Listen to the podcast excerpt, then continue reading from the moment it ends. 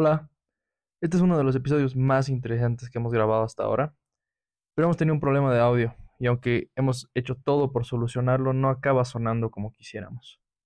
De todas maneras, creo que por un error no debemos privarnos de compartir las ideas que tienen los jóvenes acerca de la libertad. Entonces, los animo a que lo escuchen completo, porque de verdad que vale la pena. Y sin más preámbulo, el episodio número 13, Fabricio Antesana. ¿Qué tal muchachos? Somos presentes, nos encontramos en un nuevo episodio del podcast.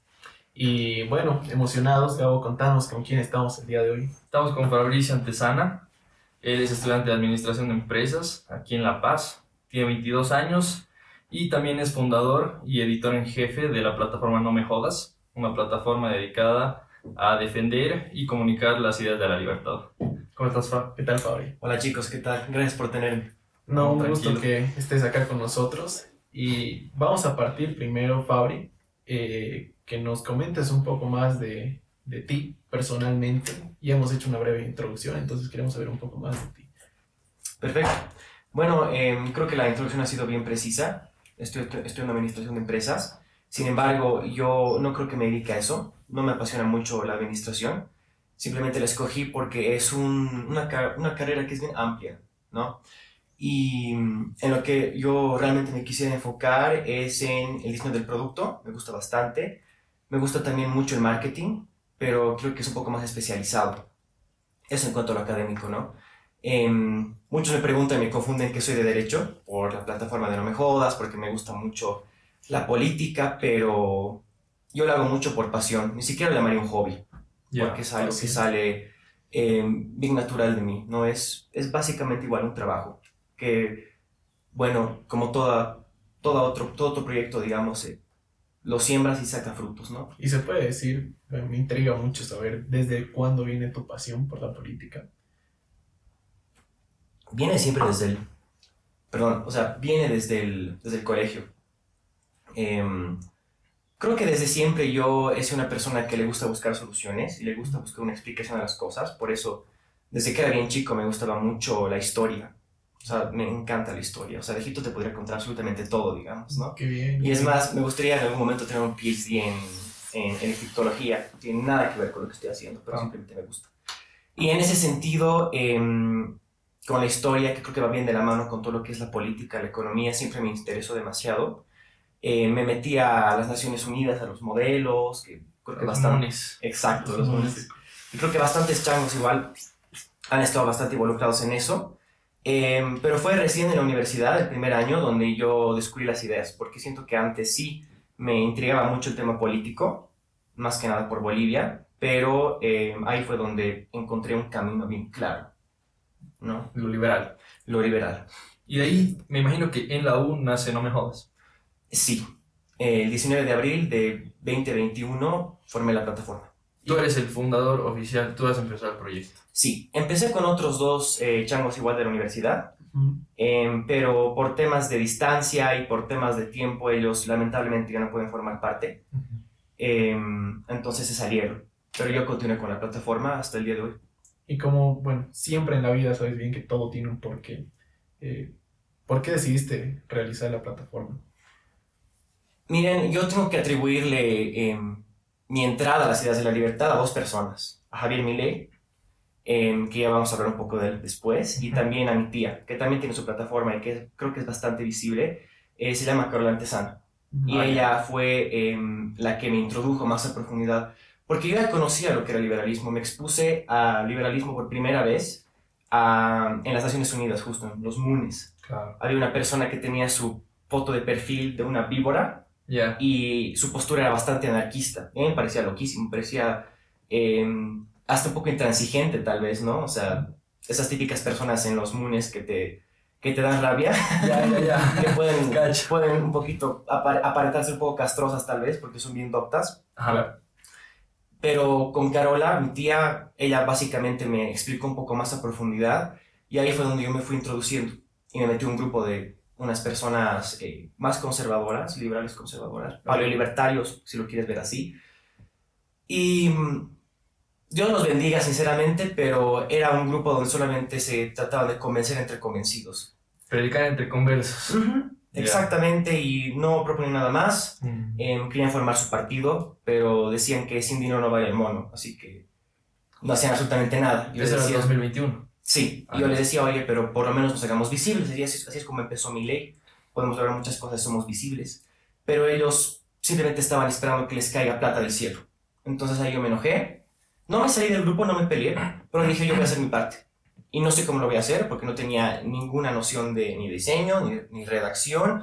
No sabía mucho de las ideas de la libertad. Estaba bien principiante, o sea, ni siquiera había leído un libro sobre liberalismo. Ya. Em, solamente era como esos, se les dice pubertarios, ¿no? Sí, Que- ah, ya, ya, ya. Solamente sí a ver videos de Mileio de Laje, de Agustín Laje, y de ahí sacan sus argumentos. Entonces, básicamente uno de esos. Lógicamente, a medida que ha ido avanzando, ya me profundicé más. Ujú. Pero bueno, ahí es donde yo decidí hacerlo, solamente por hacerlo, digamos. Oye, qué interesante. ¿Y después de cuánto tiempo nace? No me jodas, 16 de abril esto, dos meses después, un mes después. Mm, a ver, imagino que yo entré a las ideas más o menos de eso en principios de ese año, o sea, 2021. Ujú. Y no fue muy poco, no fue mucho tiempo después. O sea, yo realmente creo que en ese sentido tuve una convicción muy fuerte. Lo has sentido como que tenías que hacerlo Sí, así. y ni siquiera sabía muy bien cómo iba a ser el enfoque, solamente dije, ya lo voy a empezar y listo. Qué bien. Como- sí, Falta hacer eso, ¿no? sí, sí, la iniciativa lo es todo. O sea, Total. si tienes una idea, una buena idea en mente, y esto no solamente es en la política, por cierto, empezar. No sabes, no importa, vas a aprender el camino. Y creo que No Me Jodas es un caso verídico que justamente prueba eso, ¿no? Eso. ¿Y ahora cómo les está yendo? Em, muy bien. Mira, la plataforma desde que inició ha sido bien destacable en el progreso. O sea, No Me Jodas es una plataforma que ha ido progresando en todo sentido. Ya. Y eso creo que es lo que nos ha hecho salir adelante, porque nunca nos hemos quedado estáticos. Si vos vas em, a las primeras publicaciones te vas a dar cuenta. Desde la redacción hasta el diseño, hasta el tono de las cosas, o sea, todo tiene un progreso. Y no solamente desde ahí hasta ahorita. Es como que en el medio igual ha habido un progreso. Y ha ido subiendo y escalonando y ahora creo que estamos en una muy buena posición. Hemos hecho una reestructuración de organización y tenemos nueva gente en el equipo. Gente muy capacitada, gente que yo quiero mucho y realmente creo que le aporta demasiado a la página, así que estamos con nuevos enfoques. Me has dicho que están en varias partes del país, ¿no? Sí, sí, sí, eso es, eso es lo bueno de esta nueva estructura. tenemos a gente en Santa Cruz, tenemos gente en Cochabamba y gente acá. Que creo que son las tres grandes ciudades. Claro. Ojalá no me odien los demás departamentos, pero es verdad. No, pero está bien, es el eje troncal Sí, del país. De ahí se desprende, digamos. Exacto. Y en todo este proceso de que has ido creando y formando el, el tema de No Me Jodas, la plataforma, ¿cómo pudiste ver las opiniones y críticas constructivas de los jóvenes y de las personas mayores en esta iniciativa? Ujú. Bueno, la- las primeras críticas que hemos recibido fueron por parte de gente un poco más mayor, porque así inicié yo, por lo menos, ¿no? O sea, yo me metí a grupos con gente que era mayor, Claro. entonces yo no conocía ese espectro de jóvenes liberales, que el cual es bien grande en Bolivia y en el mundo, me atrevería a decir. Está Students for Liberty, está Lola, que es eh, Ladies, of, Ladies of Liberty Organization, creo. Ya. Em, que son chicas, ¿no? Em, entonces al principio fue más de gente mayor, que en pocas me aplaudía porque la gente mayor tiende a ser más conservadora. Em, y me atrevo a decir que las, las ideas liberales y las conservadoras tienen cierta afinidad, pero no son lo mismo, ojo, eso quiero aclarar. Bueno, bueno. Eso, y em, con la gente joven, es un shock. Mira, y eso lo podemos hablar también con Milei, ¿no? Son ideas que son muy extrañas en nuestro país y son muy extrañas en este nuevo siglo. Porque todo lo que está de moda ahora que es lo eco-friendly, eh, la gente 2030, el ser medio Sí, socialdemócrata, Sí. y tirar más hacia la izquierda, si lo quieren ver así, está más de moda. Entonces, yo creo que desde un inicio fue algo un poquito revolucionario, eh, porque son ideas extrañas para nuestra sociedad. Que Con sociedad te refieres a Bolivia. sí, Ya. que mm, ya no lo son tanto. ¿no? Que, que está bien, ¿no? Es bueno que introduzcan diferentes maneras de pensar Sí. al país, por lo menos. Eh, aquí hay un grupo, alguna vez te preguntaba igual, eh, Libera, digamos. Es de los únicos grupos Ah, que yo conozco acá en, en- en- en Bolivia, en La Paz, que se dedican igual a predicar, digamos, este tema de la libertad y lo liberal. ¿Han, han hablado alguna vez con ellos? ¿Tienen alguna Sí, no es, algunos miembros creo que están Ajá. o formaron parte, de hecho formaron parte, pero no estoy seguro si están. Y también miembros antiguos formaron parte de. Me invitaron a formar parte también a mí, eh, pero yo no pude por temas de tiempo. Ujú. Y teníamos que trabajar juntos, pero lastimosamente por em, divergencias, lo voy a decir así, no hemos podido continuar con el proyecto que ellos querían hacer, que era muy interesante. Pero eh, Libera es un es como un think tank, creo que hacia eso apuntan. Sí, Sí. tienen un objetivo, si no estoy mal, más académico. Total. Sí. ¿Ustedes qué objetivo tienen? ¿Qué- ¿Cuál es su enfoque, digamos, como no me jodas? Nuestro objetivo principal, y eso lo tenemos colgado en nuestro bio de Instagram, que los invito a todos a que puedan entrar. Síganla, vamos a Está ponerlo la- aquí. Sí, sí, sí. eh, es em, la difusión de las ideas de la libertad. Eso es básicamente. Em, lo hacemos a través de contenido académico y político. Y utilizamos esas dos áreas bastante, Pero no diría que somos netamente académicos. Nuestro enfoque es netamente de difusión. Ya. Ujú. Son plataformas, digamos. Se Sí, sí, consideran sí. plataforma y lo que hacen es comunicar. Sí, queremos expandir, que Perfecto. llegue a todas partes. Como es netamente difusión eh, mediante las plataformas de las redes sociales, eh, me imagino que no interactúan eh, cara a cara con las personas, ¿no? O es que hacen alguna reunión así como en Libera Bolivia, por ejemplo, creo que se reúnen, dan charlas presenciales, exponen presencialmente. Sí, em, tenemos el plan de hacerlo, definitivamente, y es más, hemos charlado con varias instituciones similares a Libera em, para hacer algún tipo de academia, tal vez no academia, pero tal vez algún tipo de foro, algún tipo de reunión, algo más presencial, porque es bien importante formar comunidad. Eso. Total. Entonces lo hemos pensado y lo estamos considerando y definitivamente está como parte de nuestros objetivos, pero por el momento solamente estamos más como plataforma. Em, sí. Qué bueno. Y la mayor parte de los chicos con los que están trabajando ahorita se dedican a hacer esto, digamos. O sea, a difundir también, a investigar un poco y también a aparecer en redes sociales o cómo se dividen más o menos los cargos. Em, yo me atrevería a decir em, que cada miembro de No Me Jodas, antiguo y presente o actual, es sumamente destacable en lo que hace. Y mm, no todos son visibles en redes, pero sí todos están metidos de cierta manera o han estado metidos antes, previamente, en instituciones que sí son visibles, como Students for Liberty, Lola, en Libera también, ¿no? Em, pero sí, como nos dividimos es básicamente en, uno, pasión, que creo que es lo más importante, Ya. porque no vamos a pedirle a alguien de nuestro equipo que haga o desempeñe un cargo que realmente no va con, con su persona, pero también en competencia, ¿no? O sea, tenemos a gente que ha tenido experiencia previa en ciertas áreas, Ujú. como audiovisuales o tal vez edición de contenido, entonces tratamos de explotar sus potenciales, ¿no? Eh, no me jodas, en el, desde el punto de vista organizacional, eh, es bien destacable eso, ¿no? O sea, no solamente buscamos la superación o el progreso de la página como tal, sino también en el progreso profesional y también personal de cada persona. Qué bien, claro. Explotar las ideas que, que cada, cada uno pueda aportar, ¿no? Exacto. Tú eres editor en jefe, ¿no? ¿Qué Sí, sí, sí. significa eso? Porque es un cacho ambiguo. ya. Sí, sí, sí. Ah, es en vivo. Exacto. Em, sí, editor en jefe es básicamente la persona en, la en nuestra institución, por lo menos, que da la directriz y que se encarga de que la estructura de organización que tenemos esté bien vinculada, bien comunicada Ya. y que tengamos los objetivos claros. Entonces, eso en cuanto a lo estrictamente técnico, ¿no? Ahora yo también creo que desempeño un poco de todo y creo que también toda persona que tiene un cargo de autoridad hace eso también. ¿no? Totalmente. Em, entonces, sí, o sea, he hecho de todo. He hecho videos, he hecho contenido, he hecho investigaciones. He visto, leído algunos de tus... eh, Investigación. No, de tu...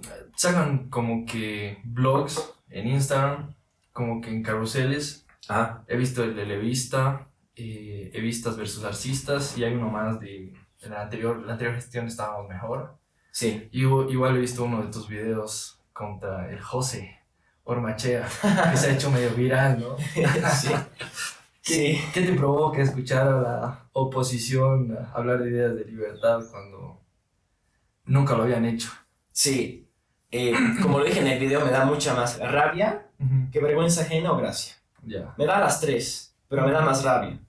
Y es bien genuino. em, porque justo ese día yo estaba en una reunión de trabajo con mi papá y me estaba viendo TikTok, ¿no? Así casualmente y me apareció el video y me dio rabia. Me enojó bastante. Ya, ya. Y ese mismo rato terminé la reunión y fui a mi cuarto y grabé. Eran así las de 12 a 1 de la mañana. Mierda, Ya. ya. Y he Qué dicho, no, difícil que es hacer videos, ¿no? Sí, yo, mira, no tengo mucha experiencia. Ujú. Sinceramente, este es mi segundo TikTok. Ok. Pero, em, no, yo me dije, eso tengo que hacer, tengo que hablar. Porque esto es, para mí, es indignante. Obvio. Porque mira, y, eh, lógicamente está bien que ciertas personas reconsideren su postura política y creo que todos deberían repensarse y ser autocríticos. em, y es completamente válido y genuino si es que José Ormache en algún momento se vuelve liberal. Pero tú notas en su discurso y la manera de cómo habla, por lo menos en ese video, que no lo decía de una manera genuina, lo decía solamente para atraer vis- visibilidad. Por popularidad. Sí, porque de lo que menos se trata ser liberal es ser irreverente. O sea, eso es algo de mi ley. Ese es su carácter, es su persona. Después hay muchos liberales y la mayoría me atrevería a decir que es bien reservada. Entonces, el que vos vayas a gritar que iba libertad carajo y hagas un show en parlamento no te hace liberal, Claro. ¿no? Entonces, de ahí viene la rabia. Ya, no, te Sí, entiendo sí, sí, completamente. claro. ¿No nos beneficia en, algún, en cierta medida, digamos, que se empiece a hacer grande el Viva la libertad, carajo, que empiecen a hacer este tipo de show político con esas ideas? ¿O más bien crees que los daña? Yo creo que es un poco de las dos. Porque mira, de cierta manera, el que un diputado diga que iba a libertad carajo te dice que ya las ideas están presentes acá, o sea, que ya existen, ¿no? Porque queramos o no, él es visible. Entonces, la gente ya está un poquito entendiendo de que es algo que va a empezar a viralizarse más y más. Pero por otra parte, em, no queremos que nos relacionen con la oposición, por lo menos con comunidad ciudadana, Ah, porque no tienen absolutamente nada que ver y tampoco les interesa aplicar las ideas de la libertad en el país. O sea, ese mismo día no solamente me, me tomé el tiempo de hacer el video, sino también fui a Comunidad Ciudadana, a su página web o lo que sea que tengan, Ok. y leí sus postulados. Eh, claro. No hay, la, no hay la palabra privatización o privado. Son o- un partido de izquierda. Muchos dicen que son títeres del MAS. Carlos Mesa, por Sí, ejemplo. yo- Escucho muchos comentarios que dicen que son títeres. Sí, hay muchas historias y relatos que los podríamos tocar en otra ocasión de cómo Carlos Mesa ha sido un instrumento político para entregarle un charola de plata, además. Total. Claro. Em, pero bueno, como yo lo describiría y también lo dije en mi video, es básicamente el más, eh, pero más pasivo, con esa mentalidad eco-friendly, Estado Claro. emprendedor, Agenda 2030, son más progresistas. Sí. Eh, pero realmente no son un cambio. O sea, tú lees sus postulados y no hay donde perderse de que sería un poco de lo mismo, pero más chill. Ni siquiera proponen reducir ministerios. Claro. Así que, Hay una, hay una diferencia entre el liberalismo gringo, que es justo esto, tipo más progre, más eh, lo que dicen, ¿no? Agenda 2030, que no sé qué, versus el liberalismo que creo que es el que ustedes siguen. sí, sí, sí, sí, eso es importante que lo aclaremos. Porque a- algunas personas no tienen idea, digamos. Entonces, si podrías. Sí, sí, sí. Em, en Estados Unidos el término liberal o liberal se ha distorsionado bastante. No sé en qué momento de la historia y no sé por qué, pero los demócratas y la gente que es progresista, no me atrevería a decir socialista, netamente, pero progresista en lo absoluto, em, se ha apropiado de ese término. Entonces ahora ser liberal en Estados Unidos tiene la connotación de que vas a ser demócrata, que vas a ser em, más de centro izquierda, soci- socialdemócrata creo que lo mencioné, em, progresista, ¿no? Em, donde básicamente ellos sí reconocen que tiene que haber propiedad privada, reconocen el capitalismo, y Joe Biden creo que tuitea eso un montón, Sí. Pero también ellos creen que el Estado es clave como para poner ciertas bases para em, proporcionar esa igualdad, porque ellos creen en la igualdad, en la, en la libertad positiva y en la igualdad. Entonces ellos creen que el Estado es un es un em, es un ente importante para garantizar eso, mientras que nosotros em, no, nosotros creemos que el Estado, por lo menos un liberal clásico, es un mal necesario. Ok. Em, tal vez una postura más libertaria esa, pero sí, o sea, que tiene que ser lo más chiquito posible. Sí, O que no debería existir. Porque creo que eso ya es anarquismo. ¿no? sí, es que esa es la cosa. Mira, hay liberales que son progresistas. Ajá. Ya hay liberales que son bien progresistas, que están de acuerdo con el aborto, que están de acuerdo con el matrimonio gay. Eh, bueno, eso creo que es más general. Que están de acuerdo con cosas como la eutanasia o eh, la despenalización de las drogas, digamos, ¿no? Y también hay liberales que son conservadores. Ok. Entonces es un espectro más que una serie de cosas que tú tienes que cumplir para ser liberal. Ah, ya es algo más transversal, Sí. digamos. Pero básicamente la diferencia entre un liberal gringo y un liberal acá es eso, ¿no? O sea, son postulados básicos como el libre mercado, el libre comercio, más que, más que nada en lo económico. Em, la libre competencia, Claro. ¿no? Y ahí el término que se utiliza para definir ese tipo de personas o definirnos a nosotros es eh, libertario, libertarian. Ah, ya. Ok. Entonces ahí va la diferencia más o menos. Ya, o sea, en, en Estados Unidos es libertario, como dices. Mm. Ok. Y hay un partido libertario, de hecho, solamente que no tiene mucha visibilidad. Sí, porque estos malones son demócratas y... ¿Cuáles son los otros? Eh, republicanos. Republicanos. Sí, sí, sí. exacto. Que es de extrema derecha, ¿no? eh? Y Yo no sé si utilices ese término para describir a los republicanos, pero sí son más conservadores. Ok. Y ustedes en el espectro, digamos, esa... O tú, digamos, si no quieres hablar por no me jodas entero, ¿en qué espectro, digamos, te considerarías? O si prefieres no decirlo también, ¿no? No me lío. No, no me molesta decirlo. Mira, justo tomé un examen que es bien interesante, que te... Es como una serie de 70 preguntas que te... que al final te da un resultado de más o menos cuál es tu espectro político. Es diferente al diagrama de Nolan, que creo que yo es un poco anticuado. Ya. Y me salió em, capitalista libertario. ¿Ya? Pero yo, sí, yo me definiría como liberal clásico. Ok. que, mira, yo sí, o tal vez liberal clásico, entre eso y libertario, tal vez. Ya. Porque un liberal clásico sí reconoce que tiene que haber un Estado. Mientras un libertario es más la mentalidad de el Estado es un mal necesario. Claro. Y yo creo que el Estado es un mal necesario. Ya. ¿Ya? Entonces, yo me voy más, más por ahí. Eh, en el tema de conservador y progresista, creo que estoy en el medio. Ya. Hay cosas que sí avalo, hay cosas que pienso yo, por lo menos más desde lo personal. Mi lado conservador o mi espectro conservador es más que nada eh, tu forma de vivir para mí. Es bien, a- bien introspectivo y yo no voy a ir a predicar como la gente tiene que vivir, lógicamente. ¿no? Ok. Claro. Entonces, en ese sentido, por eso digo que soy más al centro. Em, sí, no sé si quieren que indague un poco sobre eso, pero creo que es bastante. Sí, no, no, No, tranquilo. Yo quiero que nos puedas dar, también para la gente que nos está viendo, un concepto de liberalismo. ¿Qué es, qué es ser liberal? Un concepto breve, tal vez. Ya, mira, el liberalismo yo no lo veo tan técnico, es más, eh, yo lo veo bien moral, viene mucho de la moralidad y son más virtudes que series de cosas que vos tienes que respetar, ¿no? O ciertas políticas que vos puedes avalar. Yo creo que desde lo moral de un liberal desprende todo lo demás, ¿ya? Y eso es la libertad, la vida y la propiedad privada. Justo las cosas que defiende. Ujú. No me jodas, ¿no? Sí, es- es- eso básicamente em, es la base más sólida em, para definir el liberalismo y todo liberal.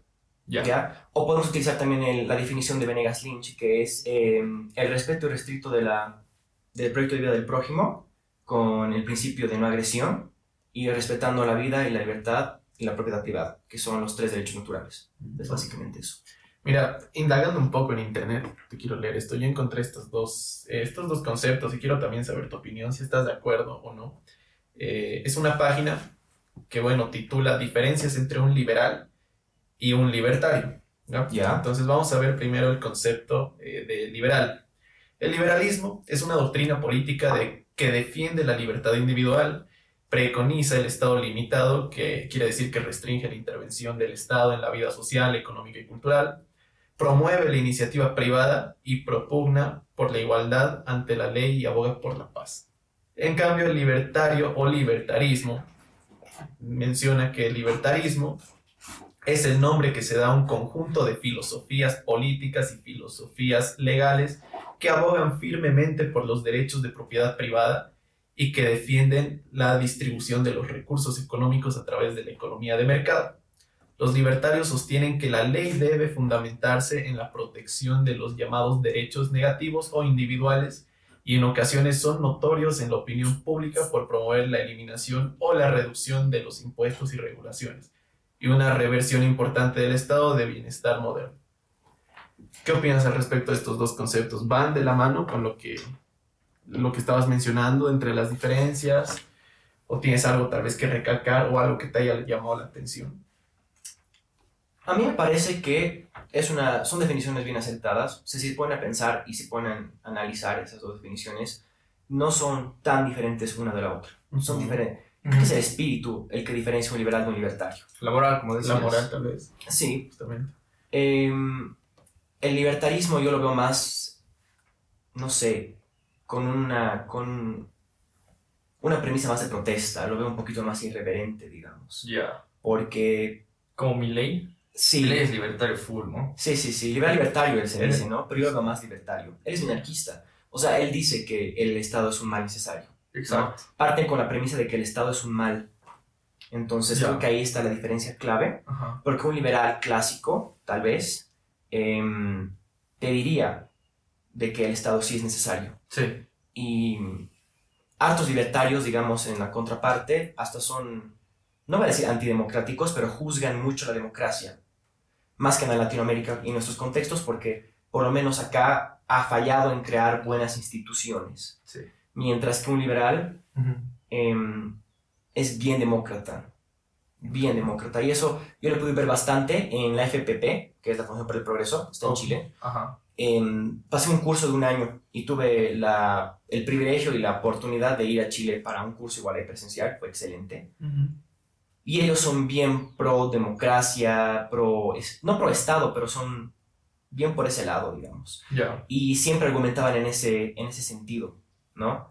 Y yo siempre les daba la, La contra. la contra y la abogada del diablo, no necesariamente porque no estoy de acuerdo con la democracia, sí la cuestiono y obviamente cuestiono absolutamente todo, pero les daba, digamos, el abogado del diablo de Singapur, porque Singapur no es una democracia tanto, es, Ah, ¿sí? es autoritario, sí, pero es una, es, es una dictadura de capitalismo moderno. Pero es el país que tiene la economía más libre del planeta. Ahorita Sí. en el último ranking 2023 creo que está en primer lugar. Sí, Ah, mira. Entonces, siempre les daba la contra con eso y ellos argumentaban que eh, Singapur es un caso excepcional los chipaban un poquito. digamos. obvio. Pero es bueno hacer eso en todo caso, ¿no? Pero ahí más o menos la diferencia. ¿no? O sea, Y en el tema de, ya digamos, pasando a, a Milei y Argentina. Antes de pasar a mi ley, Ah, ya, me gustaría eh, tocar el tema más eh, enfocado en lo boliviano. ¿Te Ya. parece? ¿Les parece? De la, ¿Del liberalismo? Claro. Sí, meta. Me dijiste que amas la historia. Sí. Eso es algo bueno y de hecho yo considero que todos los jóvenes necesitamos saber de historia.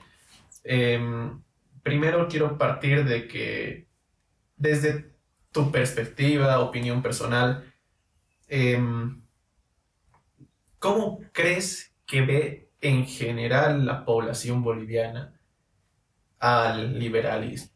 ¿Por qué? Porque, a ver, te lo pongo un poco más en contexto la idea que quiero llegar. Muchos escuché por ahí que mencionan y dicen que la población boliviana ya está, bueno, actualmente está cansada con los gobiernos de izquierda, ¿no? Porque desde el 2006 que entra un gobierno de izquierda hasta la actualidad ya la gente está aburrida porque prometen cosas que jamás van a dar. Lo único que viene del proceso de cambio son sus bolsillos que se van inflando, que es la realidad que, que todos saben y no se puede ocultar.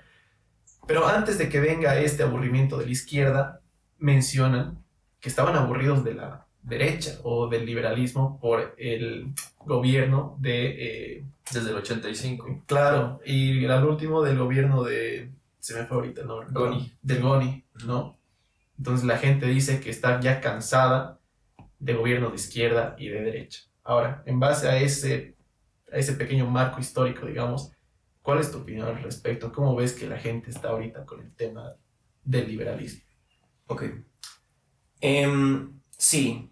Mira, es es súper importante y lo recalco antes de empezar como una pequeña premisa que la historia es esencial para dar explicación de las cosas y que en esas explicaciones tú no cometas los mismos errores de antes. Total. Y en ese sentido creo que es súper importante que nosotros sepamos de nuestra historia. Uno, eso y dos, porque también es bien interesante. ¿No? O sea, yo creo que los fenómenos políticos más interesantes y más complejos del mundo han salido de, de Latinoamérica, no de Ah. Em, Europa creo que vendría en segundo lugar. Pero bueno, esa pequeña premisa para que todos lo consideren. Segundo, em, creo que sí, y es genuino, que todos estén cansados de la derecha y de la izquierda. Y se los digo y les voy a decir a todos también, que el liberalismo no es de derecha. ¿Ya? Eso es bien importante que lo establezcamos. Hasta el diagrama de Nolan no va en el espectro necesariamente de derecha. Lógicamente pueden haber liberales conservadores Claro. y la derecha se, tra- se- se caracteriza por ese tradicionalismo y, y el conservadurismo, ¿no? Pero se diferencia y no es de derecha. Y por eso creo que mi ley, a pesar de que comulga muchas veces con gobernantes de izquierda, digo de derecha, que a mí me parece lo peor que puede hacer, pero bueno, no es de derecha y él lo dice en reiteradas veces, tanto en entrevistas como en conferencias de prensa. Que no es de manera pública, sí, no, Entonces se puede decir que el liberalismo es otra opción que no sea ni tenga que ver izquierda ni derecha. Sí, yo diría que sí. Y yo creo que es más importante, mm, tampoco diría que es de centro, y aquí es donde también, ¿por qué es importante el liberalismo y este fenómeno en Latinoamérica? Porque está rompiendo con los espectros políticos. Porque cuando vos te polarizas en derecha o izquierda, estás condenado. Claro. Porque el centro nunca va a salir, nunca sale el centro usualmente en Latinoamérica. Es, Tú dices es- que no sale el centro. Sí, o sea, es, es, es insípido, es como nuestra oposición. Ah, ya es tibio. Sí, es- entonces ok. real- no cautiva. Entonces, ¿qué te queda? O derecha o izquierda. Y te. Radical. Exacto. Y la política y todo ámbito de la vida, yo creo que no la puedes remontar en solamente dos espectros ni polarizarla. Entonces, en ese sentido, el liberalismo rompe con todo. Claro. Y ahí es donde yo creo que sería un umbral de esperanza, uno. Y dos, eh, en cuanto a la historia boliviana y el tema de, de derecha e izquierda, la izquierda es súper nociva. No es la primera vez que hemos tenido izquierda en el país. No. Hemos tenido diferentes formas de izquierdas a lo largo de, de- de- de Bolivia, de la historia. Eh, pero sí hemos tenido, y esto me, me hace, digamos, repensar varias cosas, fenómeno tras fenómeno autoritario y estatista. Sí.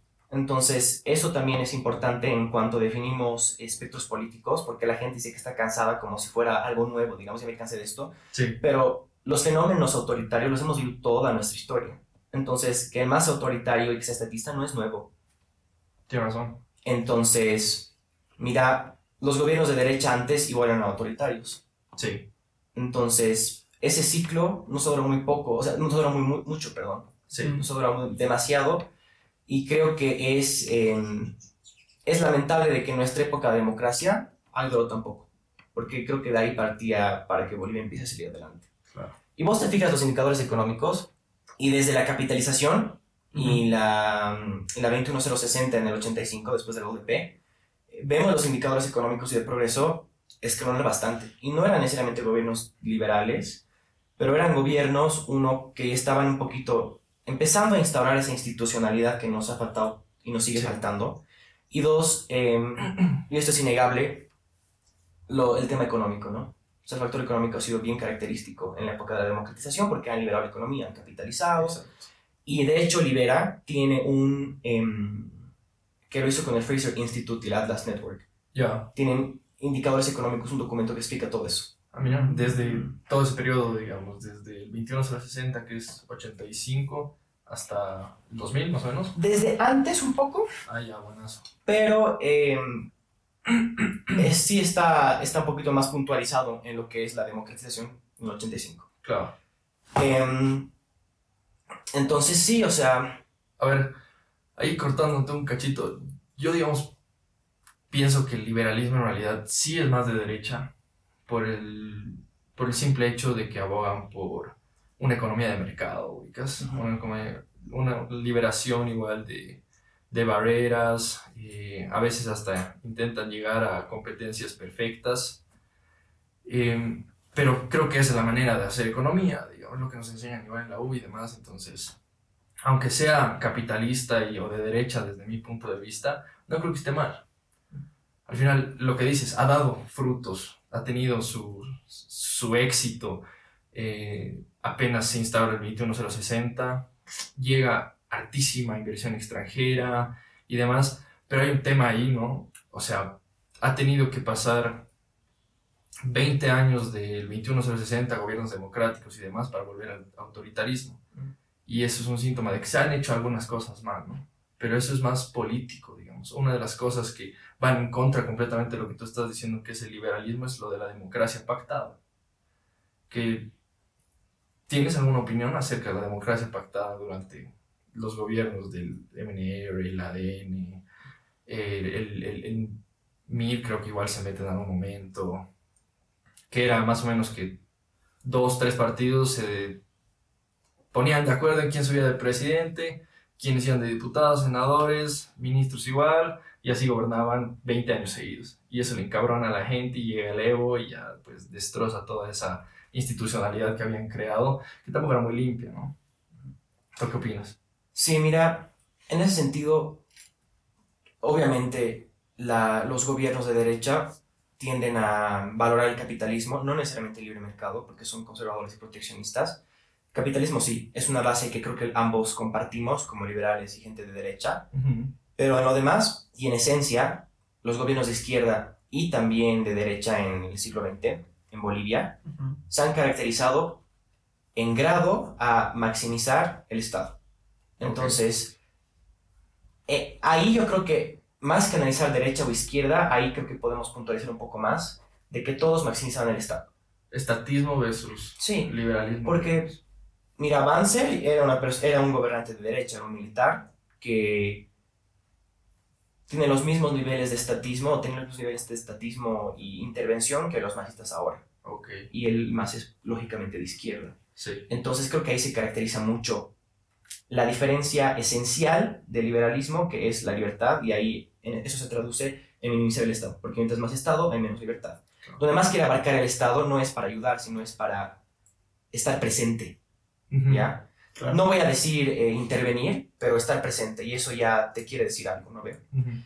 Entonces, eso en cuanto a liberalismo y derecha. Y segundo, mira, en lo que ha fallado la derecha en este país ha sido el no institucionalizar y realmente seguir por lo mismo, ¿no? Como en esencia ellos no tienen el interés de reducir el Estado, reducir la intervención, Ujú. que eso es básicamente sus bases, digamos. No ha habido ningún tipo de progreso económico, si lo queremos ver así Claro. porque ellos quieren aglomerar absolutamente todo. ¿Y por qué en la época de la democratización ha funcionado tan bien? Porque precisamente han liberado la economía, Claro. ¿no? Pero la, la liberación de la economía no, no puede venir solamente, o sea, no puede ir sin, acom- sin acompañamiento, digamos, es una palabra eso creo, sin eh, compañía, Ya. tiene que venir, eh, tiene que venir con otras cosas igual. Y esto la derecha ha ido fallando constantemente. Desde la época de principios del siglo XX, que estaban ahí el gobierno, los partidos liberales, el Partido Sí. Liberal, em, no puede venir sola. O sea, hay muchas cosas más.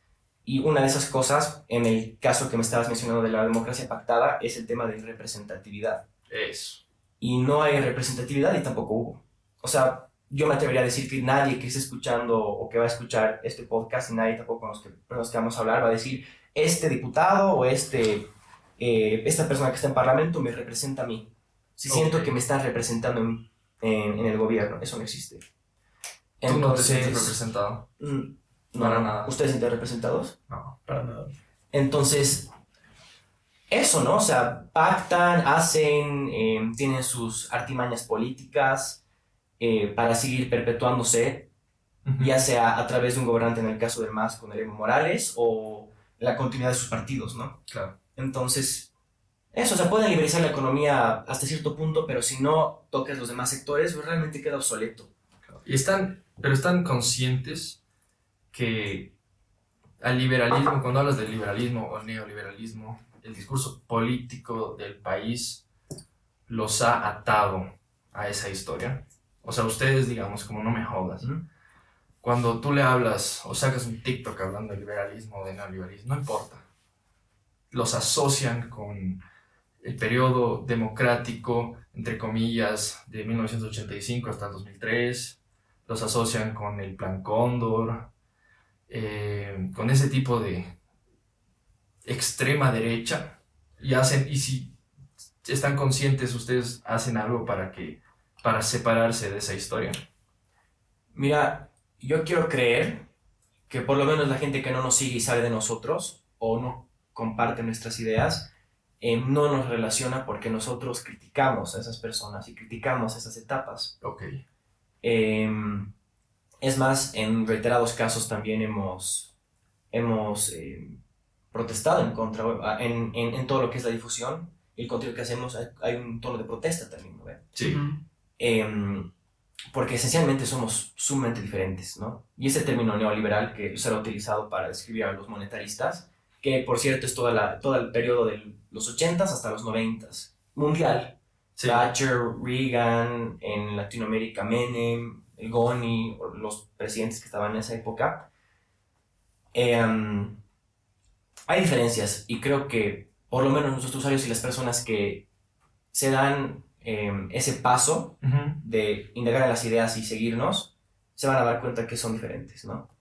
Em, sí, básicamente eso, o sea. Sería bueno que ahorita te separes de lo neoliberal, digamos. Ujú. Si pudieras así rápidamente decirles como que carajo, no somos neoliberales, ubicas, o por lo menos no somos el neoliberal que predica el más. Sí. Sí, no somos, ese término primero neoliberal es errado, es un término que lo utiliza la izquierda en forma despectiva Exacto. y es poco preciso, ¿ya? Porque es igual una vez más como un, un término de tirar a todos, mismo, eh, a todos en una misma bolsa, digamos. Mm. Generalizarlos, claro, Sí. exacto. Eso, uno, y dos, em, no, no somos ni remotamente parecidos a las personas de esos gobiernos las personas que actualmente siguen más o menos bajo esa misma línea. Así que eso lo digo de manera explícita. Justo en ese tema, me hiciste recuerdo, eh, por ahí escuché una opinión que decían que los neoliberales en este nuevo año 2023 ahora se llaman libertarios. Entonces, no es lo mismo. No, es que neoliberal creo que de verdad es un término bien vago y bien impreciso porque es un término de bolsa, es un término de... Este grupo es ahí, digamos, o todos los tiran bajo la misma, eh, la misma bolsa. de todo. Claro, es discurso político. Sí, es discurso político, porque no, o sea, es, es, es diferente. Y mira, a pesar de eso, y por más que reniegue todo el mundo, esa etapa de personas desde el 85 hasta el 2006 Sí. han sido los actores con muchos tropiezos, muchas falencias, mucha corrupción y muchas fallas, pero han sido los actores principales para que Bolivia sea lo que es hoy. Totalmente de acuerdo. Porque la, lo que, en la economía, y esto la gente no entiende más que la gente que es socialista, todo funciona a través de cosechar y sembrar. ¿ya? O sembrar y cosechar. Lo que vos vas a sembrar lo vas a cosechar de aquí a unos años. Y eso es lo que pasa con el MAS. O sea, el MAS no es que vino y de la nada todo se volvió maravilloso y Bolivia es estable, tiene buen crecimiento. O sea, eso no sucede, así no funciona la economía. Todo Claro. es cosecha. Y todo lo que ha cosechado el MAS han sido los frutos del GONI, de los anteriores gobernantes. Y no los apoyo, no, no quiero que me digan gonista ni nada, pero hay que reconocer, ¿no? Totalmente. O sea, los pozos de gas que tenemos en Bolivia los ha construido el GONI con las concesionarias internacionales. Sí. El MAS no se ha encargado en construir ningún otro pozo o hacer una investigación de pozo en el Chaco. Claro, no hubo ninguna exploración de gas. hasta ahora. Exacto. Entonces, y tampoco es que haya gestionado buenos, buenos tratados de gas. El Ujú. GONI ha hecho esos tratados de gas. Y en economía funciona así 100% lo que dices, pero también en el tema social.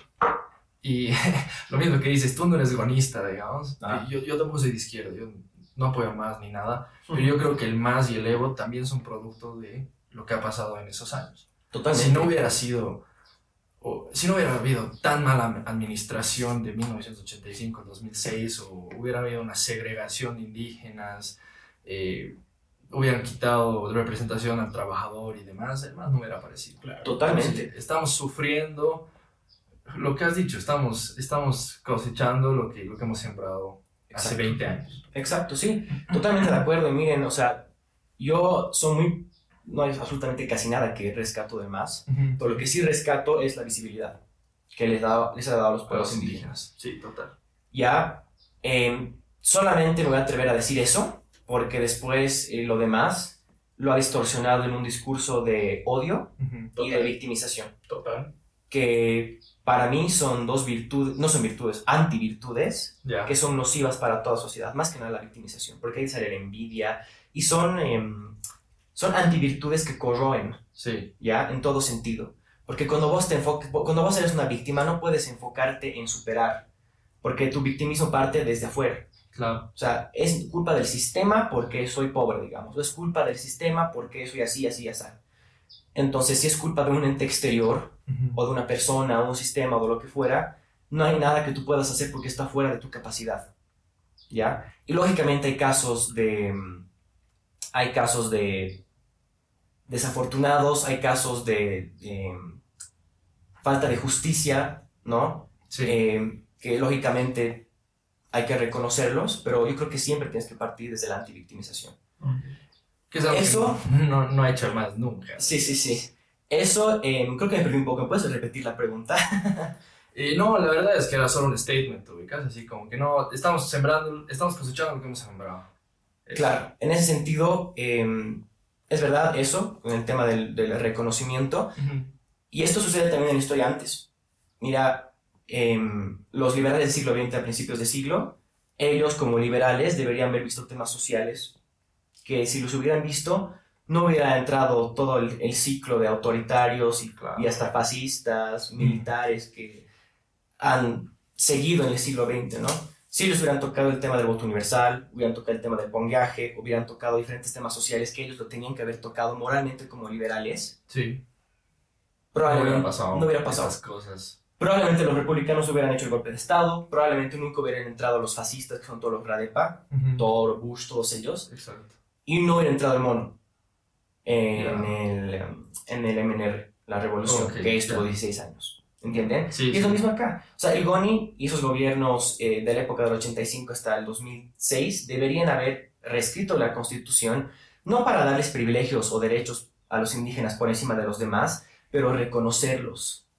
¿Qué faltaba? Eso es un acto social que faltaba. Mm. ¿ya? Porque lógicamente, desde el punto de vista legal, a mí no me parece que deberían haber privilegios. O como hay ahora que hay el respeto de... eh, te juzgan en base a tu etnia indígena, creo. Sí, sí, sí. Que eso no me parece correcto, digamos, porque todos tienen que ser juzgados ante la ley de una misma manera, pero el reconocimiento es súper importante. Y eso no lo han hecho y, como vos dices, ¿no? Creo que eso los diferencia harto de lo que dicen y juzgan como neoliberales. Entonces está bien, me parece bueno Mm. que hayan hecho esa distinción. Ahora, eh, acá en Bolivia tienen referentes. Ustedes, digamos, alguien que sea liberal ahora y sigan. No hay una cabeza que nos pueda llevar a acción política, lastimosamente. Ahora mismo he visto a Antonio Sarabia. Antonio Sarabia, él podría ser, tiene mucho potencial, eh, tiene que seguir metiéndole, no hay Exacto. otra, ¿no? O sea, es, es muy, muy buen orador. Justo estuve en Santa Cruz en el foro liberal que tuvieron, Ah. que tuvimos. Ya, buenísimo. Sí, y él expuso y a mí personalmente me pareció excelente. O sea, es, es una persona que tiene mucha capacidad, es muy inteligente, pero tiene que visibilizarse, ¿no? Yo, yo lo escuché en la UMSA. Y sí, tipo, tipo capo para ser orador, Sí, profesor, es- sabe es- mucho. Lo único Tiene que que ser genuino, pero... Exacto. Lo único que me, me molesta a Antonio Sarabia es eh, que se, que se junta, digamos, con toda esta... los viejos políticos del supuesto neoliberal, ne- neoliberalismo, ubicas. Sí, Como que contamina un cachito esa, ese hecho de ser nuevos, ¿me entiendes? De ser liberales y de estar ahora recién presentes. sí, eso va a ser lastimosamente algo que va a suceder si es que algún día tenemos accionar político liberal. el, no sé si pactos, pero el comulgar y trabajar de manera conjunta con partidos tradicionales es algo que va a tener que suceder eventualmente. Em, ahí lo ideal es que no se sacrifiquen nuestros ideales Claro. y que no se sacrifiquen las cosas que, que quisiéramos hacer en un caso hipotético en el país eh, por hacer pactos. Claro. Pero hasta mi ley sucede con mi ley también, ¿no? O sea, está con Bullrich y Macri, y si bien no ha sacrificado ninguna de las cosas que quiere hacer para hacer que esa conjunción suceda, es una línea bien frágil, una línea bien delgada de romper. Entonces es Entiendo. algo que es triste, pero que así es la política nomás. Pero te da esperanza, digamos, por lo menos. Aquí en Bolivia no mucho, y creo que me preguntaste, yo me fui por otra tangente, de eh, la sociedad boliviana y sus características y cómo va a reaccionar el liberalismo. Ah, sí. Sí, yo pregunté eso. Sí, has preguntado, Sí, sí, yo me he ido por otra parte.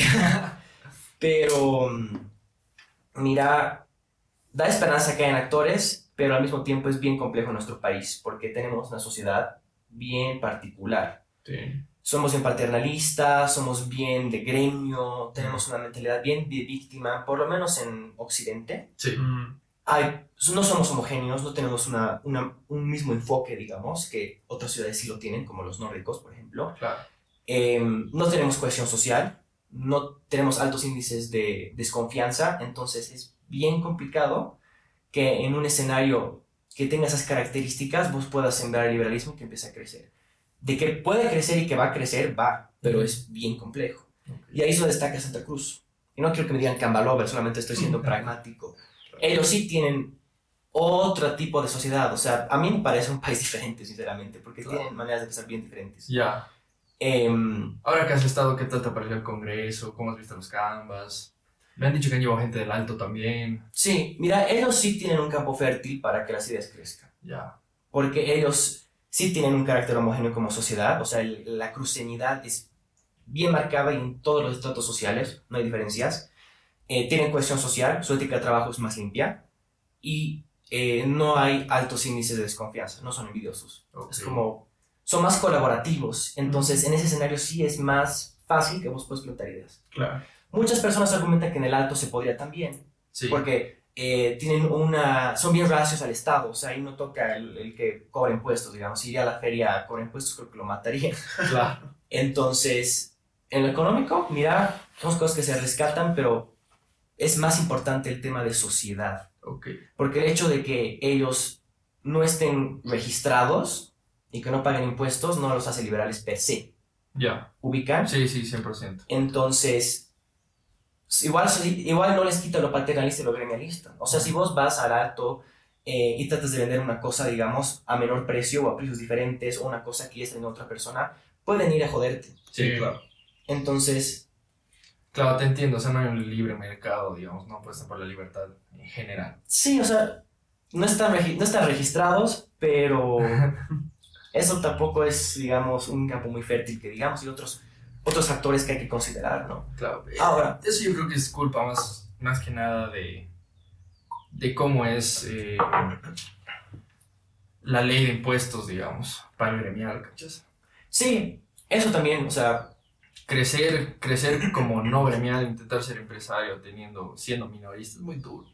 Sí, lo que hacen es muy loable, sinceramente, o sea, porque es imposible para ellos el poder salir adelante y pagar impuestos y estar registrados. Y esto la gente no lo entiende, y es un indicador económico que no me acuerdo qué se llama. Es un gráfico que, si vos, digamos, el gráfico explica que es, es una correlación entre la gente que está pagando impuestos y la cantidad de impuestos que se hace. Ok, Entonces, si so- vos sobrepasas un cierto, un cierto margen dentro de ese gráfico, la gente naturalmente dentro de la economía va a empezar a evadir los impuestos. Entonces, los salteños y la gente que es informal no paga impuestos no porque son eh, malos o malos o porque no quieren Bolivia o porque quieren progreso, sino porque económicamente no les daría. Somos un infierno impositivo, Sí, literalmente. y si no fuera por la informalidad, yo creo que este país no podría salir adelante. Literal. O sea, el contrabando, el contrabando sostiene el país, por más que a la gente le duela, por más que- lastimosa. Y, y es algo cierto, o sea, es algo que todos saben. Sí. ¿no? Igual el, el trabajo informal abunda bastante dentro del país también. Sí, totalmente. Así que, bueno, ahí están los diferentes análisis, digamos, de la sociedad boliviana. Claro. Hay que avanzar. Eso. Nos hemos olvidado del primer segmento de estas preguntas cortas y después pasamos directo a lo de Milei, ¿te parece? Buenísimo. Ya. Entonces vamos a leer una el Arturo, una yo, una el Arturo, una yo, pues respuestas así cortas, rápidas Ya. y de buenas. ¿Bolívar o de Strongest? Ninguno. Pique o majadito. Pique. ¿Boliche o joda en casa? Por el momento, joda en casa. Tres valores con los que te identificas. Responsable, determinado y apasionado. Bien. ¿Materia que más te gustaba en el cole o en la universidad? En el cole, historia y en la universidad, em, ética y liderazgo. ¿Prefieres viajar o quedarte en casa? Viajar. ¿Qué es lo más bello que tiene Bolivia? Las montañas. Bien. Bien paseño. Lo Sí. que menos te gusta de Bolivia. Nuestro carácter. ¿Calor o frío? Por el momento, calor. Bien. Deporte que más te guste. El tenis. Tenis. Y si tuvieras que vivir en otro año del pasado aquí en Bolivia, ¿a qué año irías? Los noventas. ¿Por qué? ¿Por qué los 90? Porque los 90 son cool Está bien. y porque Bolivia estaba creciendo bastante, así que... Está bien. Bien. Ahora sí, pasemos a lo de Milei. Eh, ya, ya hemos empezado a hablar de por qué el discurso liberal no funcionaría acá. Entonces, ¿qué, qué, qué, has- qué ha sucedido en Argentina para que haya realmente... ¿Cuál es la diferencia con Argentina para que allá haya ganado, digamos, Ya. desde tu perspectiva? Ujú. Acá, mira, ah, pequeña premisa, creo que sí funcionaría, solamente que hay que plantar bien las semillas y ver dónde plantarlas también. Ok. Eso. Y dos, en Argentina, em, me gustaría mucho hacer un análisis de sociedad, porque yo creo que de ahí parte, de su carácter. Eh, quiero hacer un documental, A hay un, un teaser para todos, em, sobre el fenómeno Milei. No solamente en Argentina, también en Bolivia. Me gustaría que sea toda Latinoamérica, pero lastimosamente algún día podré viajar a otros países a hacer entrevistas y poder analizar. Pero Ojalá. Mira, como yo no viví en Argentina, no puedo mucho explicarles de su sociedad, pero sí sé que son más, son bien apasionados los argentinos, ¿no? Ese es un carácter que lo tienen muy fuerte en su sociedad. Entonces creo que de ahí parte el éxito que ha tenido Milei. Aparte de apasionados, ¿no crees también patriotas? Sí. O sea, lo suyo es lo suyo y nadie les Claro. quita lo que, lo que es el argentino. Y también por ahí parte, ¿no? Porque si bien igual ahí están bien acabados en sociedad, porque, pucha, o sea, el, el peronismo realmente ha sabido corroerlos, Totalmente. esa característica de amar a Argentina creo que ha sido el chip que les ha hecho reconsiderar su voto para mi ley. Porque el ver a una Argentina destruida cuando tiene tanto, pero tanto potencial en absolutamente todo sentido, es doloroso y hasta es doloroso para gente ajena como nosotros. O sea, a mí me duele Argentina, Totalmente. me duele, Como latinoamericano. sí. Hablaba con un amigo argentino y así chilo, ¿eh? así charlando, ¿qué vas a hacer? Eh, tengo el cumpleaños de una tía, me dijo. Y yo ah, tengo aquí una, una parrilla. Yo asumí que iba a comer asado porque viven comiendo asado. Bueno, pensamos, ¿no? Y vas a comer un asado, me dijo, y no, no, no, no alcanza, solamente vamos a comer fideo con tuco. Qué duro. Y yo así, uy, qué Claro. fuerte, porque es como, es un cumpleaños, o sea, ¿me entienden? Y Exacto. primero que el asado es común, y es algo que los argentinos lo hacían antes en básicamente casi todas la- las ocasiones. Y dos, era un evento, era un evento especial. Mm. Entonces es como si vos como boliviano pudieras comer salteña porque no te alcanza y tienes que conformarte con una marraqueta, digamos. Claro, O con un pan con mantequilla. claro. Entonces, mira, el que los argentinos hayan visto su país así, yo creo que ha sido el gatillante. Y dos, el factor Milei, creo que es la punta de lanza. Si no hubiera sido por él, creo que no hubieran entrado las ideas. ¿Cómo lo describirías? Que no tiene precedentes. Si quieres de- describirlo de- con dos palabras, no tiene precedentes. Porque lo que ha hecho es impresionante y va a marcar la historia y estoy seguro que van a estudiarlo los políticos y los historiadores de aquí a siglos porque es un partido que él ha conformado que tiene tres años. Él hace cinco años no estaba ni siquiera en la política, era una personalidad de televisión. ¿Es diputado desde? Desde el 2021, 2020, Ya. tal vez 2019, no estoy muy seguro, pero es que es loco.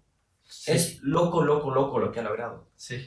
Em, su discurso es impecable, o sea, su manera, sus estrategias políticas son bien interesantes de analizar.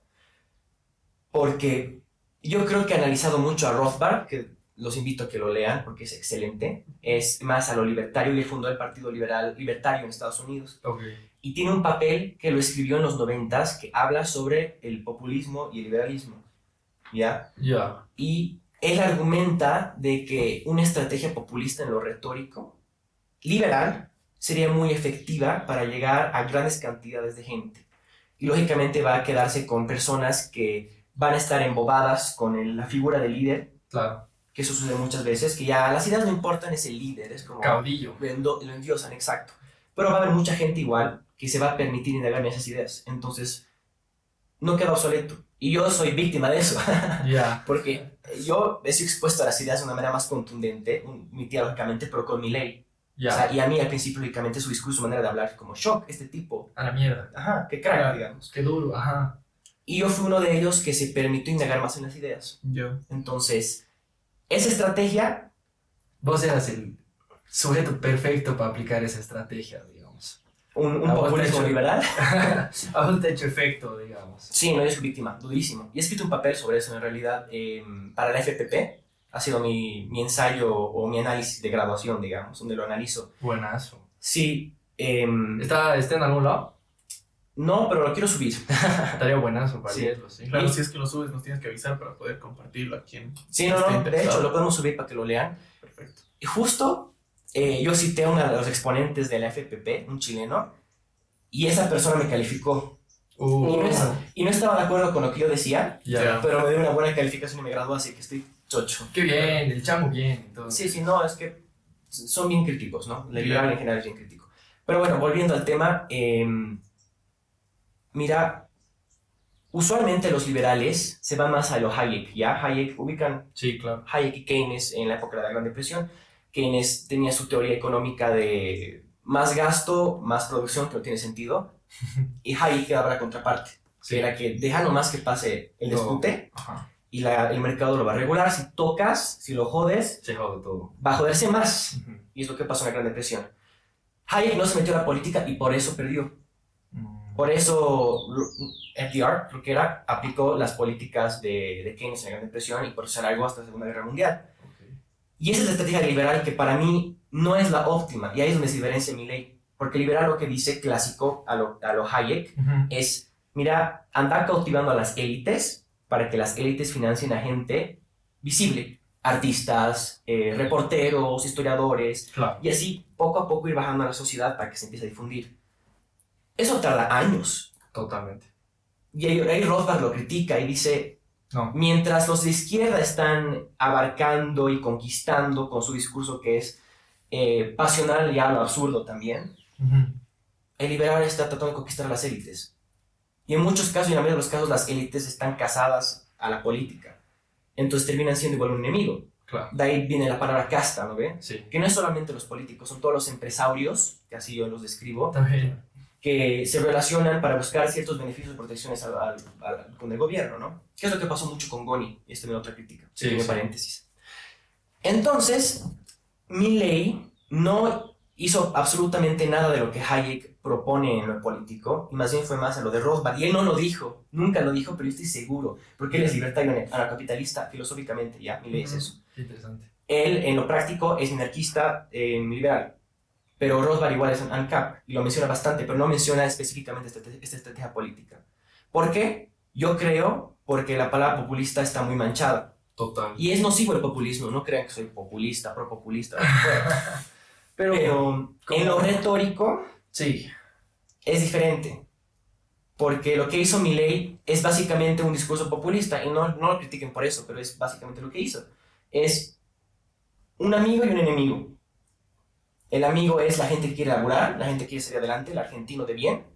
Y la gente, y el enemigo, mejor dicho, es la casta política que no le permite. Exacto. Entonces, con esa discursiva tan fuerte para el argentino, con esa premisa de dolor por su país, ha logrado cautivar a millones de personas y ha sido el presidente más votado de la historia argentina desde la restauración de la democracia. Entonces, mucha gente lo critica y lo- lo- dice que no es liberal por haber utilizado estrategias populistas.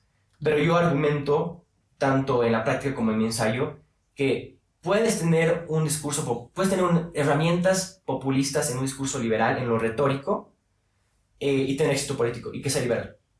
¿Ya?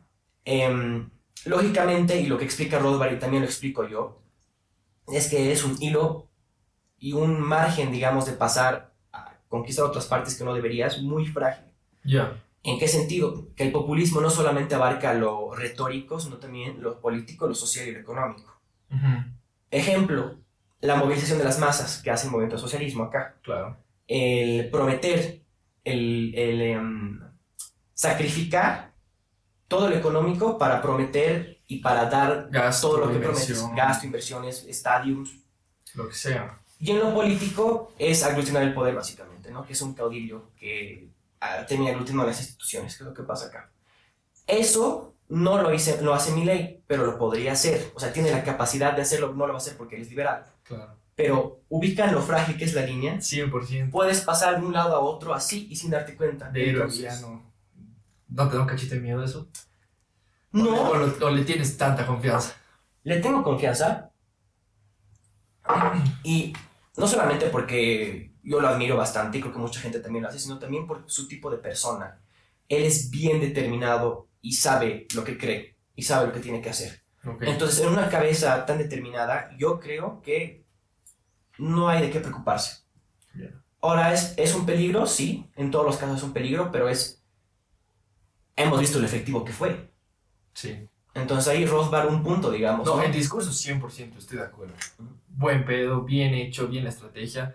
Digo, en, en gobierno. En gobierno, como que ahí, ahí es donde a mí me da un cachito de miedo, digamos.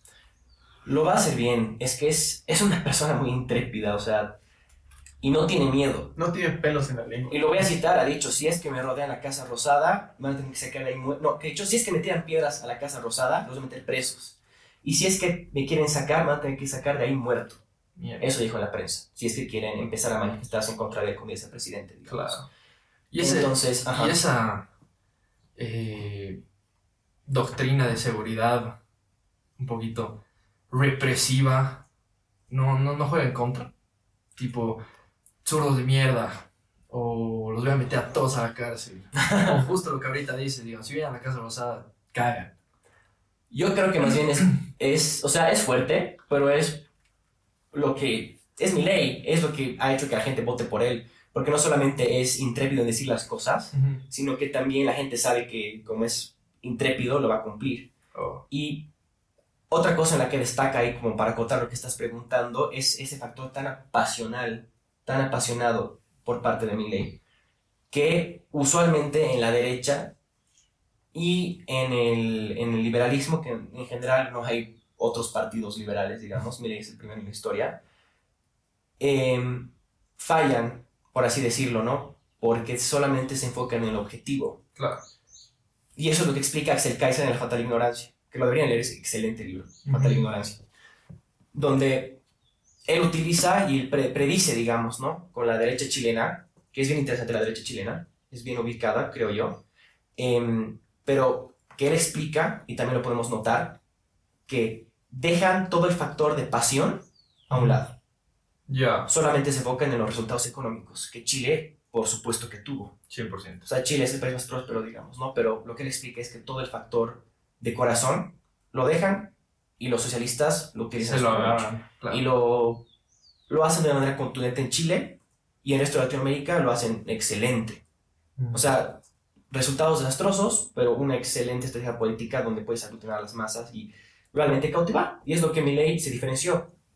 Uno, porque no es de derecha, y dos, porque ha sabido utilizar toda la historia de amor que es el liberalismo claro. y la ha podido compartir, uno, con, lógicamente, ese fervor de rabia, de indignación, y dos, también con, con mucho amor, mucha pasión. O sea, él, él, él tiene bien marcado ese discurso, ¿no? Pues te pones a- se pone a comparar, digamos, a Cast, que no es liberal, es de derecha, pero bueno, em, derecha bien pro mercado, Ya. Cast. Cast en. Chile, o el Partido Republicano en realidad, ¿no? Ya. es bien, no tibio, pero es bien em, medio fome, tal vez, es bien objetivo, es como, eh, no sé, Ya, Tira la realidad absoluta, cero sentimientos. sí, es, es, o sea, son inteligentes, son capaces, mucha gente vota por, él- por ellos. eh, Muy académico, tal vez. Exacto. Ok.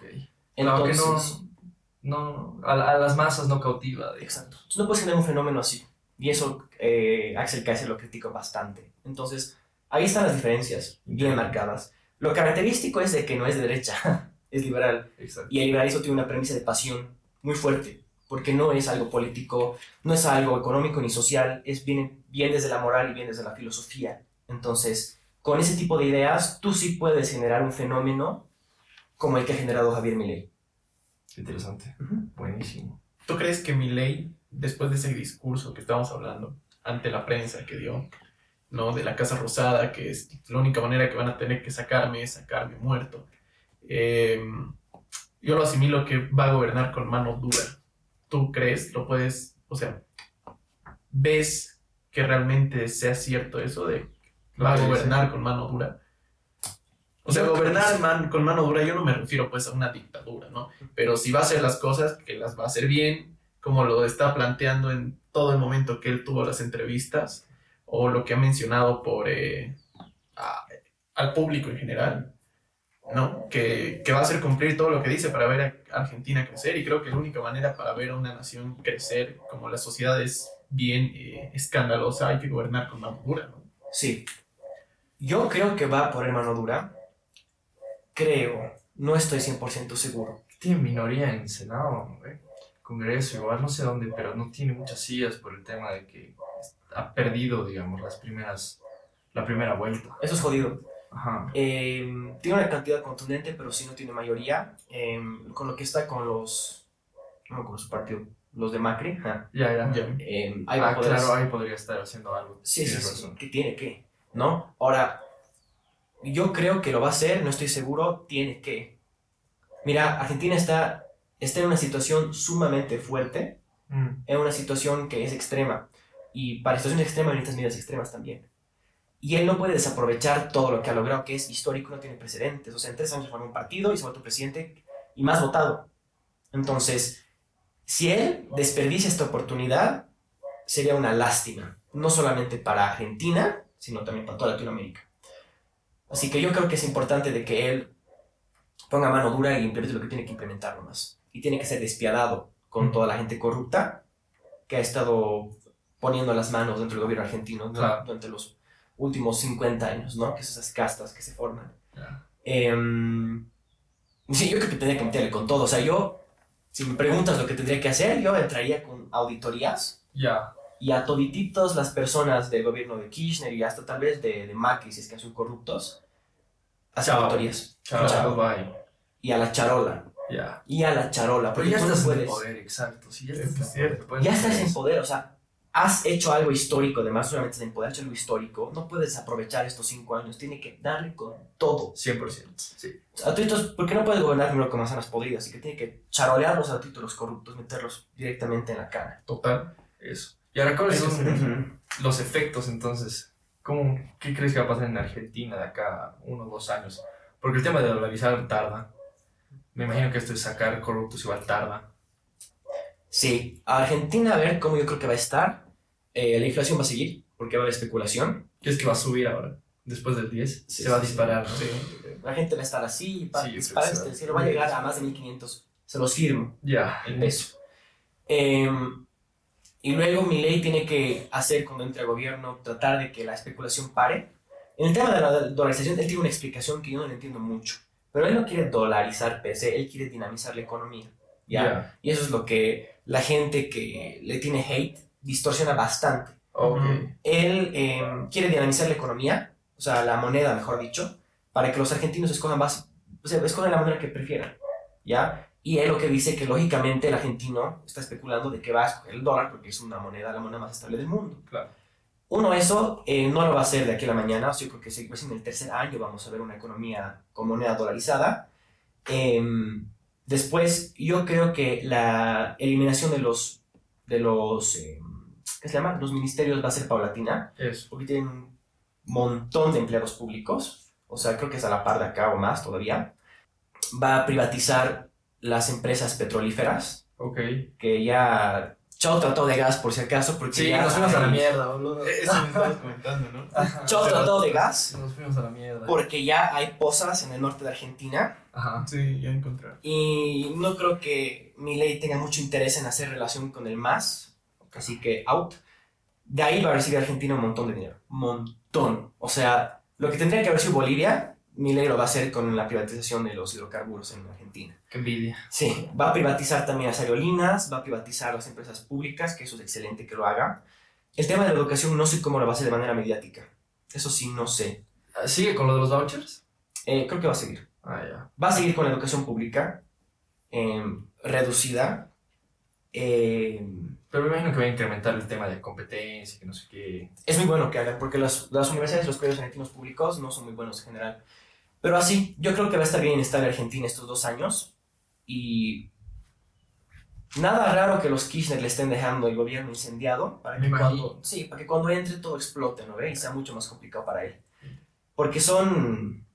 Tienen sus artimañas, pues. Hijos de puta. Sí, son hijos de puta. Deben estar planificando ahorita inestabilizarle tanto el país tal que renuncie. Ese debe ser su plan ahora. Alguien dijo así como que, puta, más bien llegaron a segunda vuelta, porque es un mes entero en el que no van a hacer mierda el país, los kirchneristas, digamos.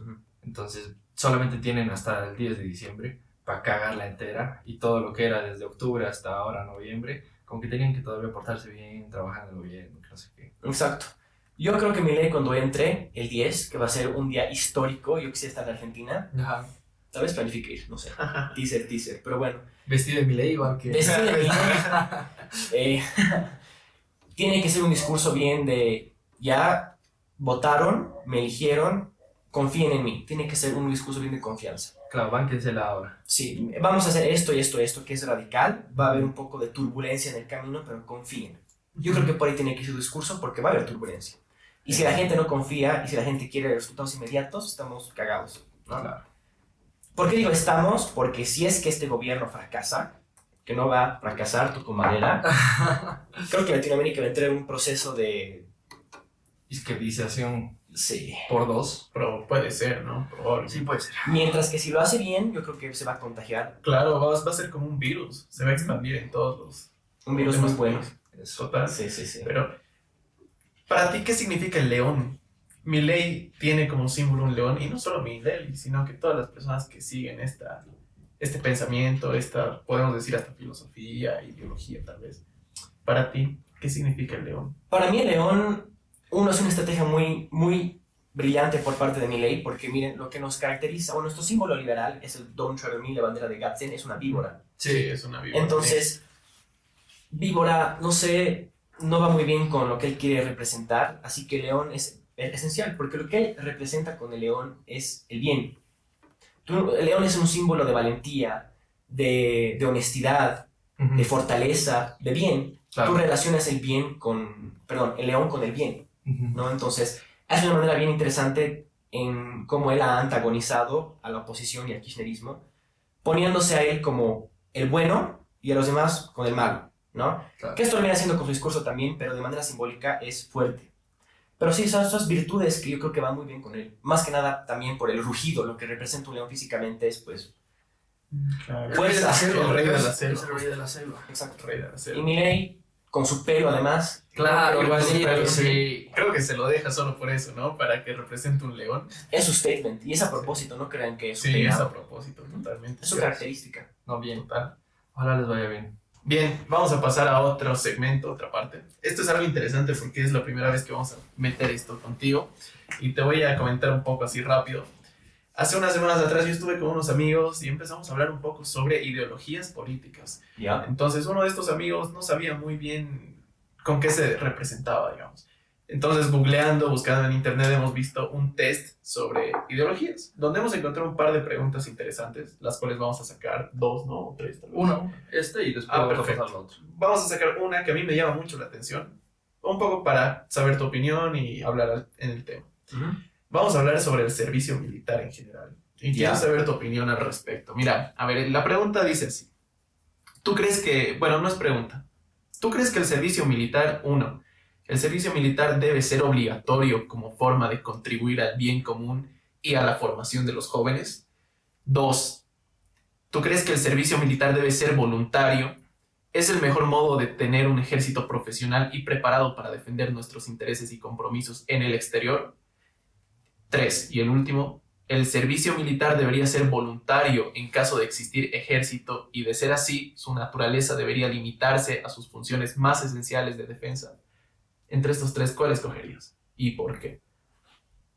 Mira, es interesante porque yo sí creo en la seguridad nacional, o sea, más que nada en países con conflicto.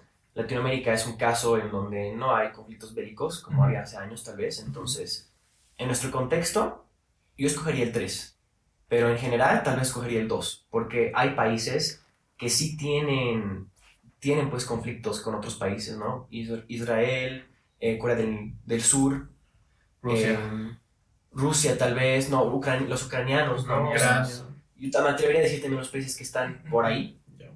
Estonia, Latvia, no sé, Finlandia. Em, en todo caso, no escogería alguno porque yo no creo en el bien común y el bien común no tiene que, por qué ser em, puesto a cabo, digamos, a través del- del- de, un ejército, ¿no? A Claro. través de que vos te inscribas de manera obligatoria. Claro, para ti es voluntario. Sí, en nuestro contexto escogería el 2, porque no tenemos por qué, em, por qué tener un ejército, ¿no? O sea, no lo veo necesario. Tal Claro. vez con el tema del narcotráfico, pero hasta Pues, eso yo lo trataría con una manera, de una manera diferente. Voluntaria también. Sí, Ok. sí, sí, sí. Ahora la segunda ya no es de este test, es una cita de Fausto Reinaga de 1972. Ujú. Eh, está hablando del marxismo, Ya. ¿ya? Y, pero no toca politiquería, solamente habla de cómo va a escuchar. Cualquier trabajo revolucionario, por muy radical que pudiera ser, si menosprecia los idiomas indios como vehículo de su, de su doctrina y confía solamente en el español, su proselitismo dentro de masas, de masas indias, se condena de antemano al fracaso, mediato o inmediato, pero inevitable. Más o menos es, si no consideras enseñar, en el caso del liberalismo, el liberalismo en Aymara, digamos, en Quechua, estás condenado al fracaso. Y la pregunta ahí más o menos sería, ¿el liberalismo debe moldearse a, esta, a la población en general, al indígena y demás? ¿O en realidad el liberalismo espera que se unan a él, que, que, que la población se adecue en realidad a la forma de pensar? Ya. Mira, ese- esta frase solamente creo que sería aplicativa hasta cierto punto en Bolivia, porque los demás países no tienen una mayoría indígena y no todos hablan sus idiomas indígenas, lo cual es una pena, porque es algo que tiene que reivindicarse culturalmente, ¿no? Mantener esas lenguas me parece esencial, no solamente bueno, esencial. Entonces, mira, yo creo que la barrera de idioma es... Nunca me ha puesto a pensar en mi vida de la barrera de idioma con el liberalismo, porque siento que es algo que ya en nuestra modernidad es obsoleta. Claro. ¿no? O sea, ya van a empezar a aparecer inteligencias artificiales que a voz audible vas a poder escuchar a otra persona eh, con su misma voz eh, hablando tu idioma, porque así estamos empezando a moldearnos, ¿no? Claro. Entonces, mira, sería interesante, sería muy cool que haya una persona que hable quechua o aymara o algún idioma originario y hable sobre libertad, pero no lo veo esencial y no creo que el liberalismo fracase por no hacerlo, ubicas. Claro. Y en el sentido de moldearse, yo creo que sí tiene que moldearse.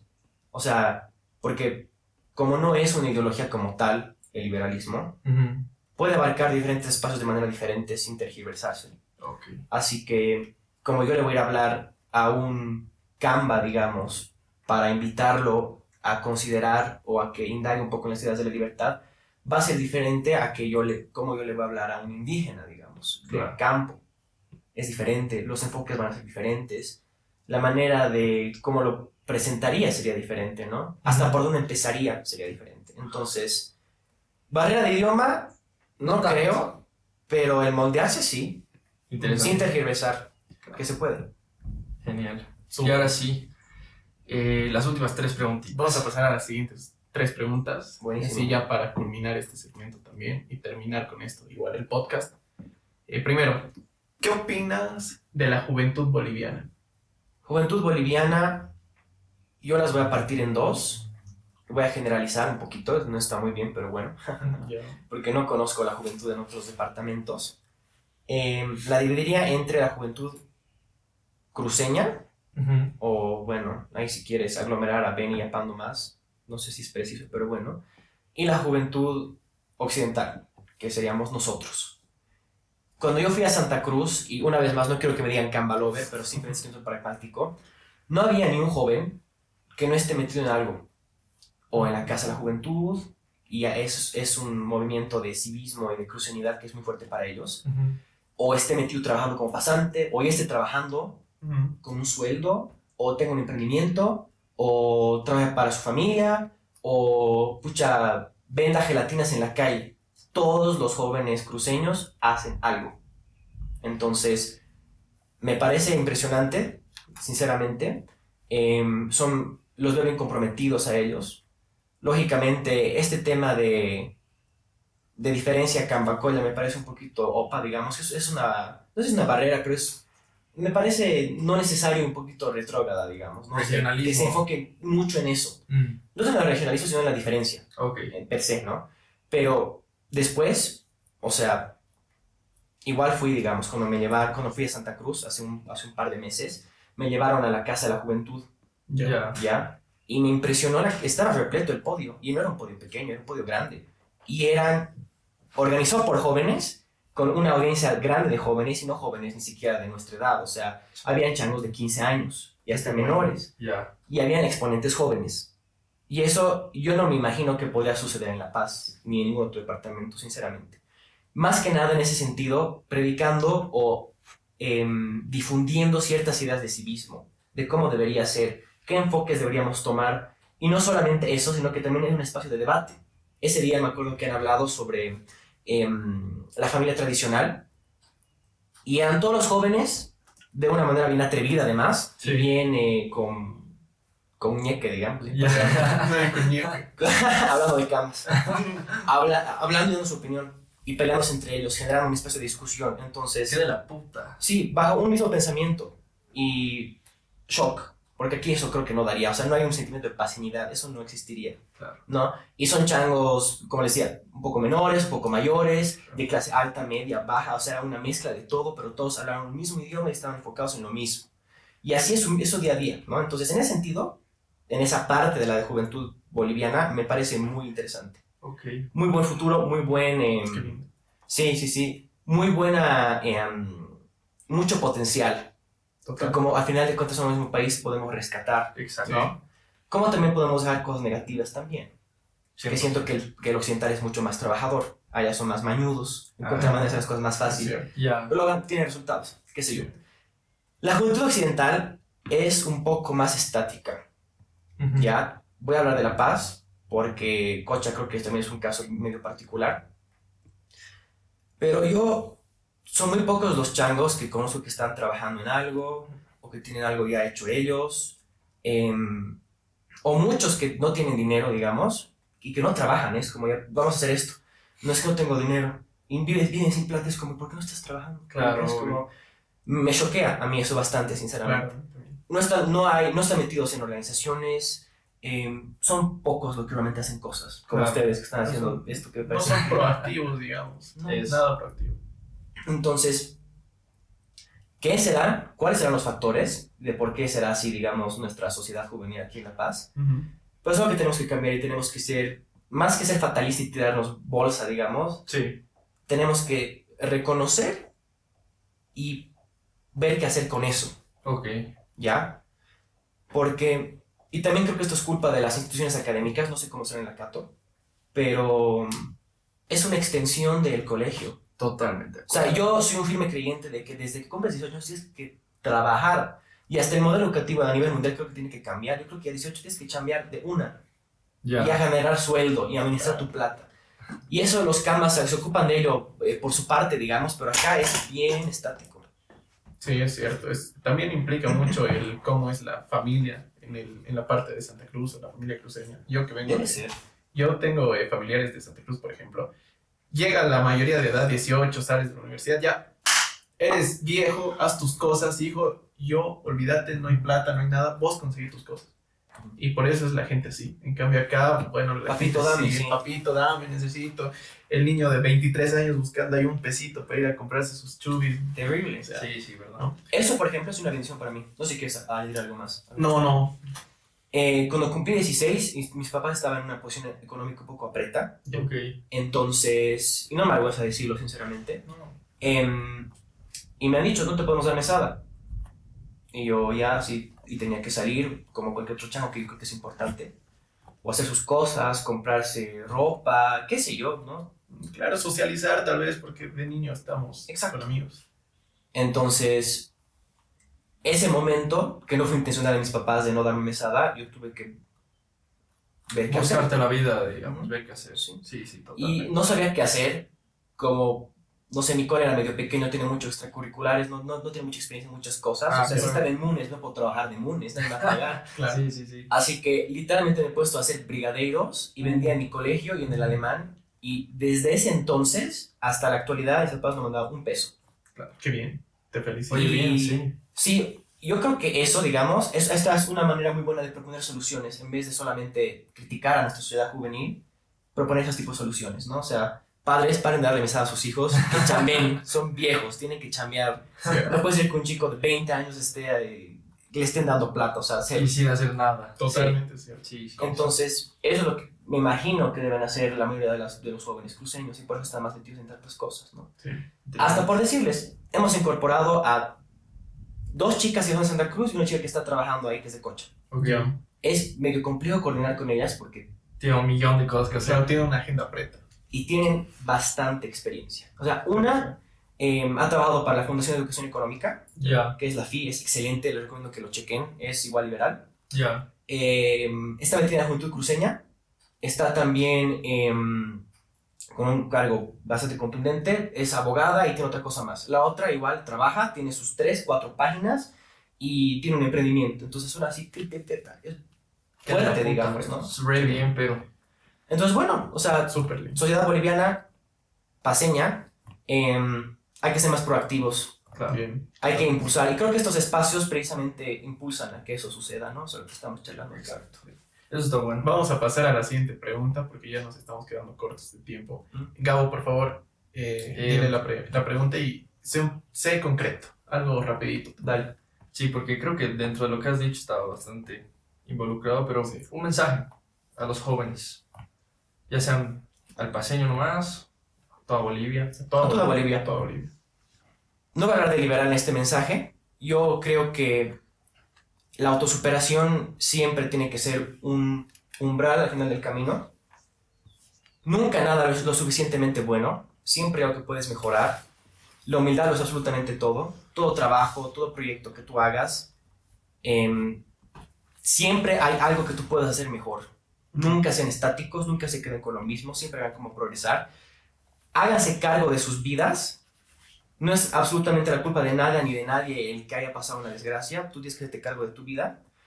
Y por último, anímense, sean, sean más activos a hacer las cosas. Es como que si tienes una idea que te parece que podría ser buena, empezar. No te cuartes porque no tienes experiencia, o no tienes plata, o porque no tienes equipo, o lo que fuera, empezar. Porque en el camino es donde se aprenden y se empiezan a formar las cosas. Que creo que ese, esa mentalidad ha sido bien grata para mí, por lo menos. Totalmente cierto. Bueno, gracias, qué lindo mensaje. Con ese mensaje, querido Fabricio, estamos culminando este episodio de Presente Podcast. Eh, vamos a dejar todas tus redes sociales acá para que la gente interesada pueda ver tanto redes sociales personales, si es que tenemos tu autorización, y también las redes de No Me Jodas. Ya, un gusto nuevamente Muchas gracias. aquí. Muchas gracias, Y- chicos, por tenerme. Nos vemos en la siguiente. Estén atentos a todas nuestras redes sociales. Hasta la próxima.